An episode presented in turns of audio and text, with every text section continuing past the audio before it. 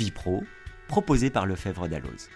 Ou comment les professionnels du chiffre et du droit parlent d'eux et de leurs pratiques, d'un quotidien sans cesse renouvelé par des évolutions réglementaires, sociétales et technologiques. Le 7 juin dernier, au Conseil supérieur du notariat, boulevard de la Tour Maubourg à Paris, les notaires de France présentaient une partie des propositions du 119e congrès des notaires qui se tiendra à Deauville du 27 au 29 septembre prochain. Le thème de cette année, le logement, avec le devoir de faire mieux et le droit pour faire autrement. Faire mieux face à la crise du logement qui s'inscrit dans le temps et faire autrement en faisant évoluer la règle de droit avec des propositions pragmatiques et équilibrées. Laure Toury, rédactrice en chef de Solutions Notaire Hebdo, et Sarah Berton, journaliste chez Lefebvre Dalloz, ont rencontré Yves Delecras, président du 119e Congrès des notaires de France. Monsieur le Président, bonjour. Mesdames, bonjour. Le 119e congrès emmène nos notaires sur des terrains qui leur sont a priori peu familiers, droit public, euh, logement social, ZAN. Comment comptez-vous les accrocher?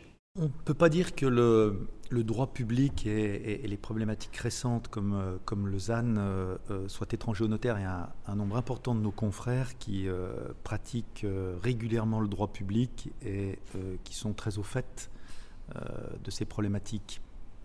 En revanche, c'est l'intérêt euh, du sujet logement, c'est que euh, si une partie de nos confrères, euh, sur toute la partie droit public, vont découvrir un certain nombre de choses et, probablement se former, c'est aussi le rôle du Congrès, on a toute la dimension privée. C'est ce qui fait aussi l'intérêt du sujet logement, de faire appel à des problématiques non seulement publiques, mais également privées. C'est en cela qu'il intéresse finalement l'ensemble des notaires de France. Vous souhaitez rapprocher les acteurs privés et publics dans le cadre de la production des logements. Quel type de partenariat envisagez-vous? La production du logement nécessite en effet l'intervention et, l'action conjointe euh, d'opérateurs privés et d'opérateurs publics pour deux raisons. D'abord parce que l'objectif de mixité sociale impose euh, l'intervention de promoteurs privés et de bailleurs sociaux, et puis euh, l'impératif de mixité fonctionnelle, c'est-à-dire que sur un projet euh, de réalisation euh, d'un immeuble collectif de logement, par exemple, vous avez la nécessité de mettre en place un certain nombre d'infrastructures publiques, de transport, d'assainissement, etc. Donc, de fait, le logement est au cœur du rapprochement d'acteurs privés euh, et d'acteurs publics. Ce que l'équipe a constaté, c'est qu'aujourd'hui, les outils existants en la matière qui permettent ce travail collectif sont insuffisants. Pour certains, ils nécessitent d'être précisés. Je pense en particulier euh, à la VFA euh, consentie par des bailleurs sociaux. Euh, et pour d'autres, ils nécessitent d'être créés. Il n'existe pas aujourd'hui de structures sociales qui permettent d'associer de façon efficace des opérateurs privés et des opérateurs publics. Donc sur ces deux aspects-là, en réalité, amélioration du droit positif et création de nouveaux dispositifs, l'équipe a des propositions à faire. Pour faire face à l'objectif zéro artificialisation nette, vous préconisez une optimisation foncière. La réversibilité des constructions est-elle une solution en ce sens? Oui, la réversibilité des constructions est une solution euh, qui s'impose devant la nouvelle donne créée par le ZAN. Le ZAN, zéro artificialisation nette des sols, c'est l'obligation 2050 euh, de ne plus pouvoir finalement construire dans des zones naturelles et des zones agricoles pour préserver les espaces naturels. Et puis c'est dès 2030, c'est demain, une réduction euh, déjà de moitié euh, du rythme de l'artificialisation actuelle. Donc si on ne peut en effet plus construire dans les zones naturelles et les zones agricoles, alors il va falloir construire dans les zones déjà urbanisées. Voilà, c'est ce qu'on appelle la ville sur la ville, la nécessité sans doute de développer les surélévations, et puis c'est ce qu'on appelle aussi la ville dans la ville, c'est-à-dire utiliser l'existant. Et quand on sait que 80% des logements qui existent aujourd'hui existeront encore en 2050, compte tenu du rythme de création de nouveaux logements, alors évidemment qu'il faut travailler sur les bâtiments existants. Et les bâtiments existants, il y a les logements existants, mais il y a aussi et surtout les bâtiments qui aujourd'hui ne sont pas des logements, notamment les bureaux, qui euh, ont vocation à être transformés en logement. Et là, on a un gisement de mètres carrés disponibles qui risque d'augmenter encore avec euh, le télétravail. Et donc, euh, ce nombre de mètres carrés qui se libère parce que les entreprises auront besoin de moins de mètres carrés appelle la question de leur transformation en habitation. Et c'est une difficulté d'ailleurs parce qu'aujourd'hui, les bâtiments de bureaux ne sont pas conçus pour devenir des logements. Ils ne sont pas conçus structurellement pour devenir des logements. Ils ne sont pas conçus en termes de normes de sécurité, parce que les normes de sécurité ne sont pas les mêmes en matière de, de bureaux ou de commerce euh, et de logements. Et donc, la difficulté, c'est que la transformation euh, de ces bâtiments, euh, aujourd'hui, peut s'avérer économiquement pas intéressante. C'est plus coûteux de transformer parfois un bâtiment plutôt que de le démolir et de reconstruire un bâtiment de logement. Or, le bilan carbone d'une démolition et d'une reconstruction euh, n'est pas bon, et donc il est préférable, en effet, de transformer sur site plutôt euh, euh, que de démolir et de reconstruire. Il va falloir qu'on intègre la possibilité, donc, dans la durée, de transformer l'usage d'un bâtiment.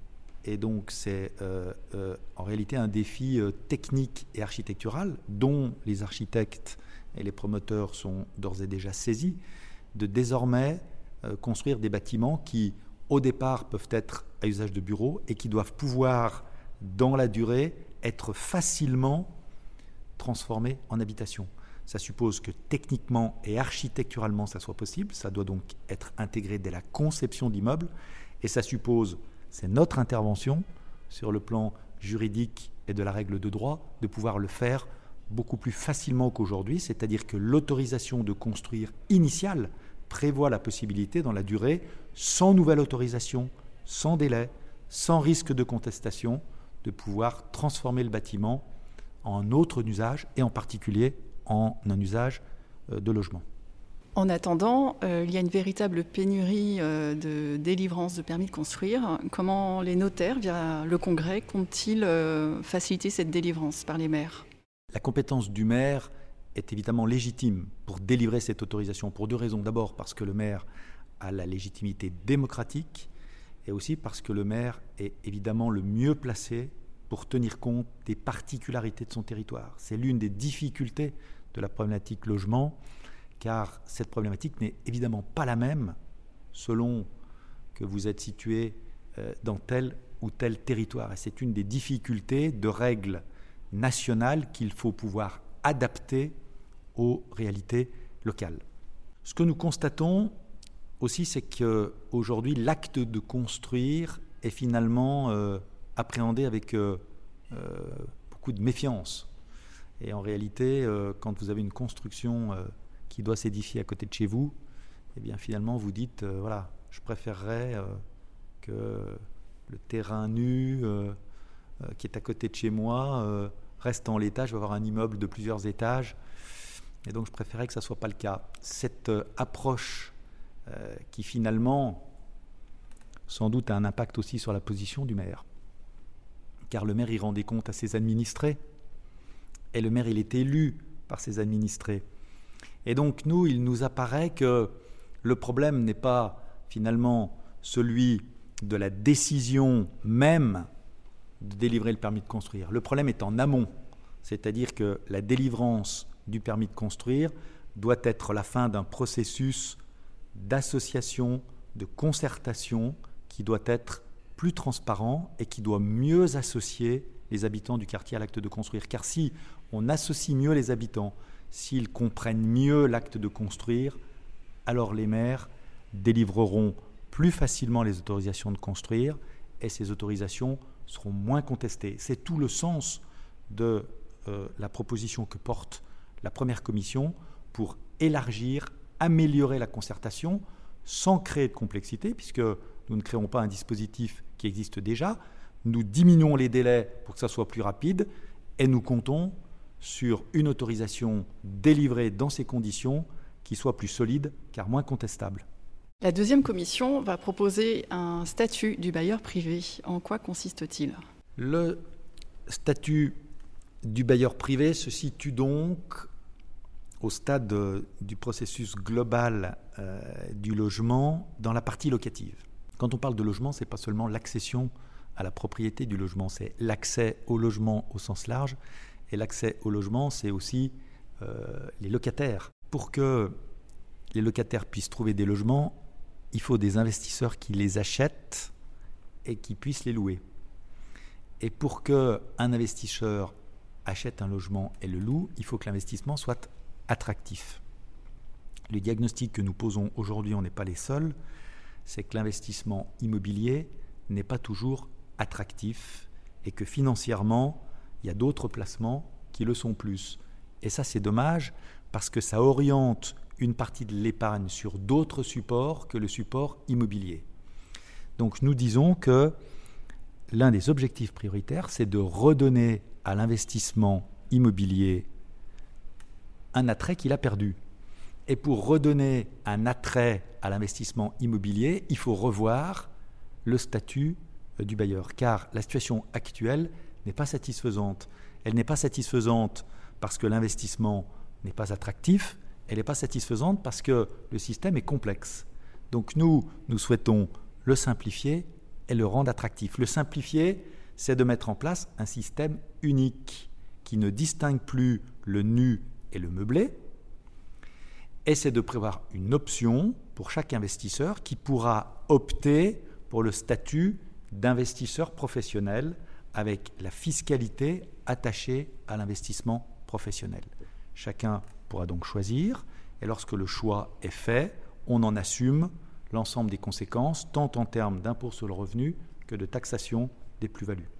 Voilà. Il nous paraît que ce, système-là, optionnel, est euh, une idée extrêmement intéressante pour redonner à l'investissement immobilier une certaine attractivité et pour redonner aussi une attractivité à la location nue c'est la raison pour laquelle nous souhaitons harmoniser le régime aujourd'hui. Vous savez qu'il y a une différence aujourd'hui entre la location meublée, qui est considérée comme une activité commerciale, et la location nue, qui est considérée comme une activité civile. Cette distinction, je laisse de côté le meublé avec euh, des services euh, particuliers. Mais la location meublée euh, distinguée aujourd'hui la location nue, n'a en réalité pas vraiment de sens. Lorsque vous fournissez à un locataire un logement, qu'il soit meublé et qu'il soit nu, dans les deux cas, vous fournissez un service de logement économiquement utile qui doit permettre à l'investisseur d'opter pour le statut professionnel et qui doit lui permettre d'être taxé comme un professionnel. C'est le sens de la proposition que nous portons et elle est de nature à redonner de l'attractivité à l'investissement dans le nu, et redonner de l'attractivité euh, dans l'investissement d'un appartement nu, c'est important parce que les appartements nus sont plutôt loués à des gens qui les utilisent en tant que permanent pour résidence principale, alors que la location meublée peut s'adresser à des gens qui louent temporairement. Et donc nous souhaitons aussi rééquilibrer le tout. La deuxième commission a également réfléchi aux nouvelles formes de propriété. Est-ce que vous pouvez nous en dire un petit peu plus? Quand il s'agit aujourd'hui de favoriser euh, l'accès, cette fois la propriété euh, du logement, le constat qui est fait, c'est que la situation n'est pas satisfaisante aujourd'hui parce que le logement est trop cher. Et donc il faut trouver un certain nombre de solutions pour faire diminuer le prix du logement. Pour diminuer le prix du logement, soit vous intervenez sur le prix lui-même, soit vous intervenez sur le logement. Intervenir sur le prix, c'est la proposition que nous faisons euh, sur ce segment très important qui est le logement intermédiaire, du maintien dans la durée, de la diminution du prix dont a profité l'acquéreur initial lorsqu'il achète en particulier d'une société HLM. Et puis la deuxième possibilité, c'est d'intervenir sur le logement lui-même, sur l'objet lui-même de l'acquisition. Et si la propriété classique est trop chère, alors il faut la décortiquer, de telle sorte que l'acquéreur achète une partie de la propriété qui coûtera par définition moins cher que la propriété pleine et entière. C'est le sens du BRS. Vous achetez en réalité un droit de jouissance sur le bâti, le foncier euh, est emporté par un, organisme public, et donc ça coûte moins cher parce que vous n'êtes pas propriétaire du sol. Et puis, Il y a d'autres solutions de démembrement. Vous avez la possibilité de n'acquérir qu'un usufruit pendant qu'un investisseur acquiert la nue propriété. Vous avez le système de la location-accession, où vous commencez par être locataire pendant une certaine durée et ensuite vous donnez propriétaire dans un euh, second temps. Et puis il y a aussi la possibilité d'acquérir à plusieurs, en indivision, où vous avez un investisseur qui va acheter une cote-part de votre logement et vous le solde et vous aurez néanmoins la jouissance totale du tout. Voilà. Donc en effet, la deuxième commission a recensé euh, l'ensemble des schémas qui sont potentiels et qui permettraient, en décortiquant le droit de propriété, d'en faire baisser le coût. La troisième commission euh, s'est attachée à la conservation et à la transmission du logement. Que proposez-vous pour euh, protéger efficacement le concubin en cas de décès de l'un des membres du couple? On ne porte pas de proposition dans le cadre du 119e congrès sur la situation du concubin.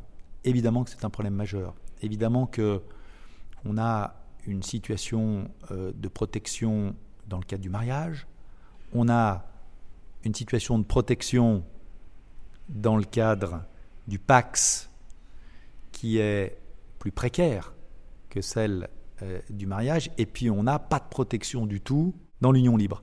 C'est une question qui est complexe parce que Évidemment que légitimement, quand on vit ensemble, parfois depuis très longtemps, et qu'on n'est ni marié ni paxé, euh, ça peut paraître choquant qu'en cas de décès, euh, le survivant n'ait aucune protection, c'est vrai, et donc il y a une réflexion qui se poursuit pour euh, instaurer une protection du concubin. C'est ce type de réflexion-là qui a cheminé pour finir à octroyer aux partenaires de Pax une protection en cas de décès qu'ils n'avaient pas initialement. Et donc, le temps passe et on constate une certaine harmonisation entre les modes de conjugalité avec une idée qui est assez partagée, qui consiste à dire que quel que soit le mode de conjugalité, il est important en cas de décès que le survivant soit protégé. Mais il ne faut pas oublier que euh, tout le droit de la conjugalité repose sur une différenciation entre les trois modes de conjugalité. Ce qui justifie aussi aujourd'hui le fait qu'on ait le mariage, le pax et l'union libre, c'est que chacun de ces trois modes de conjugalité bénéficie d'un traitement juridique différencié.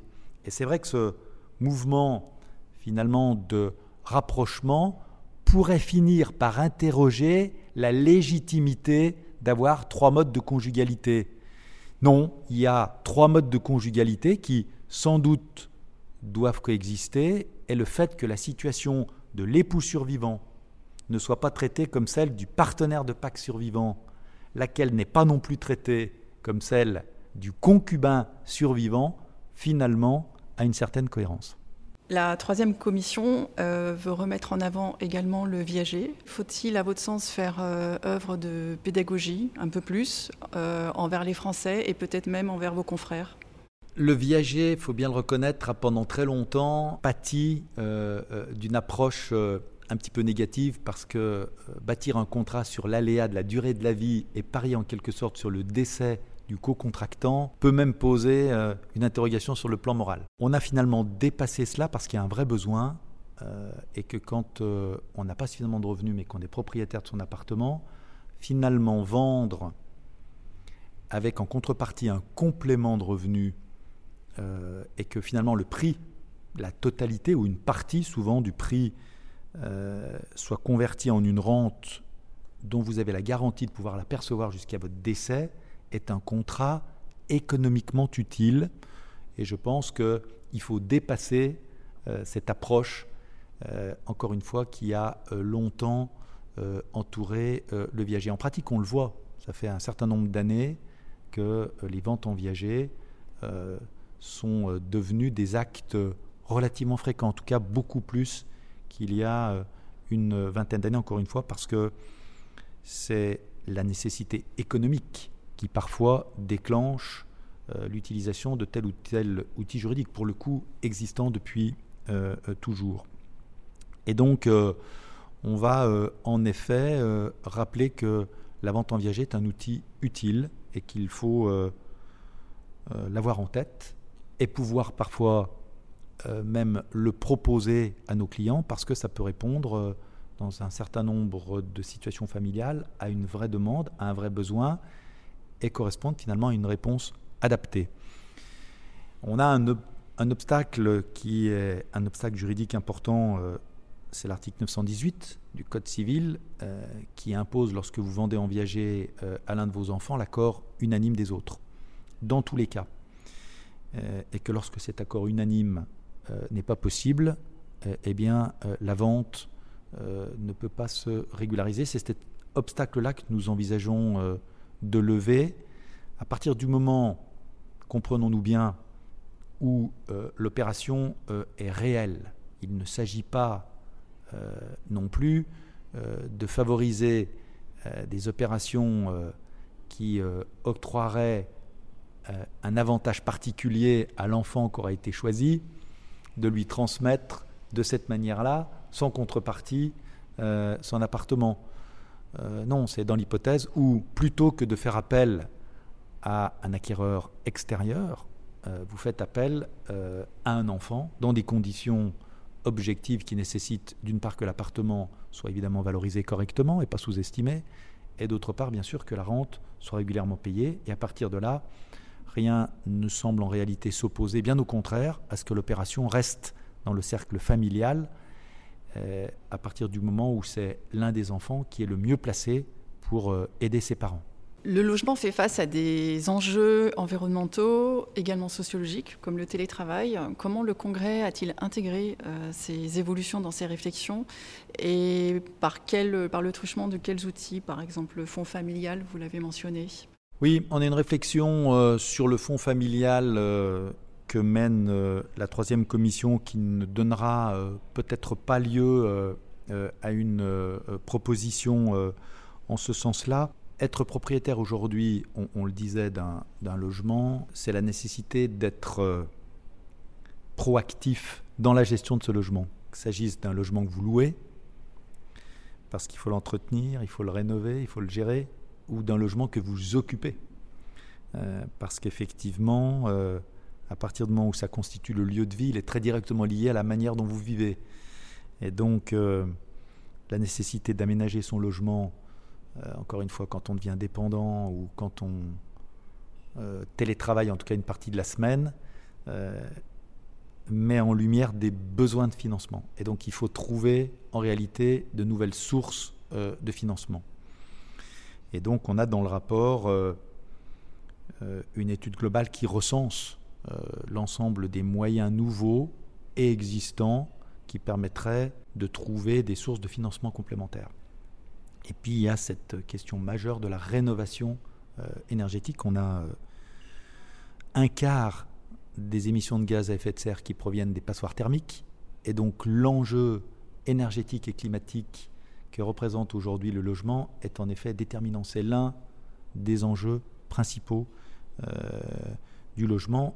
Et le problème en réalité, il est principalement financier, plus que juridique. Il peut être juridique, mais il est d'abord financier, car si vous n'avez pas les financements, la question juridique ne se pose pas. En réalité, si vous avez les financements, il faut aussi régler la, la problématique juridique. Elle se pose essentiellement dans les copropriétés, parce que euh, voilà, c'est plus difficile de prendre des décisions quand on est nombreux que quand on est seul.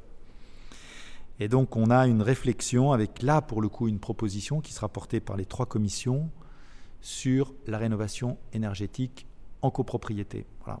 Donc euh, il y a des schémas juridiques existants, notamment le CPE, contrat de performance énergétique, qui est aujourd'hui un contrat qui existe.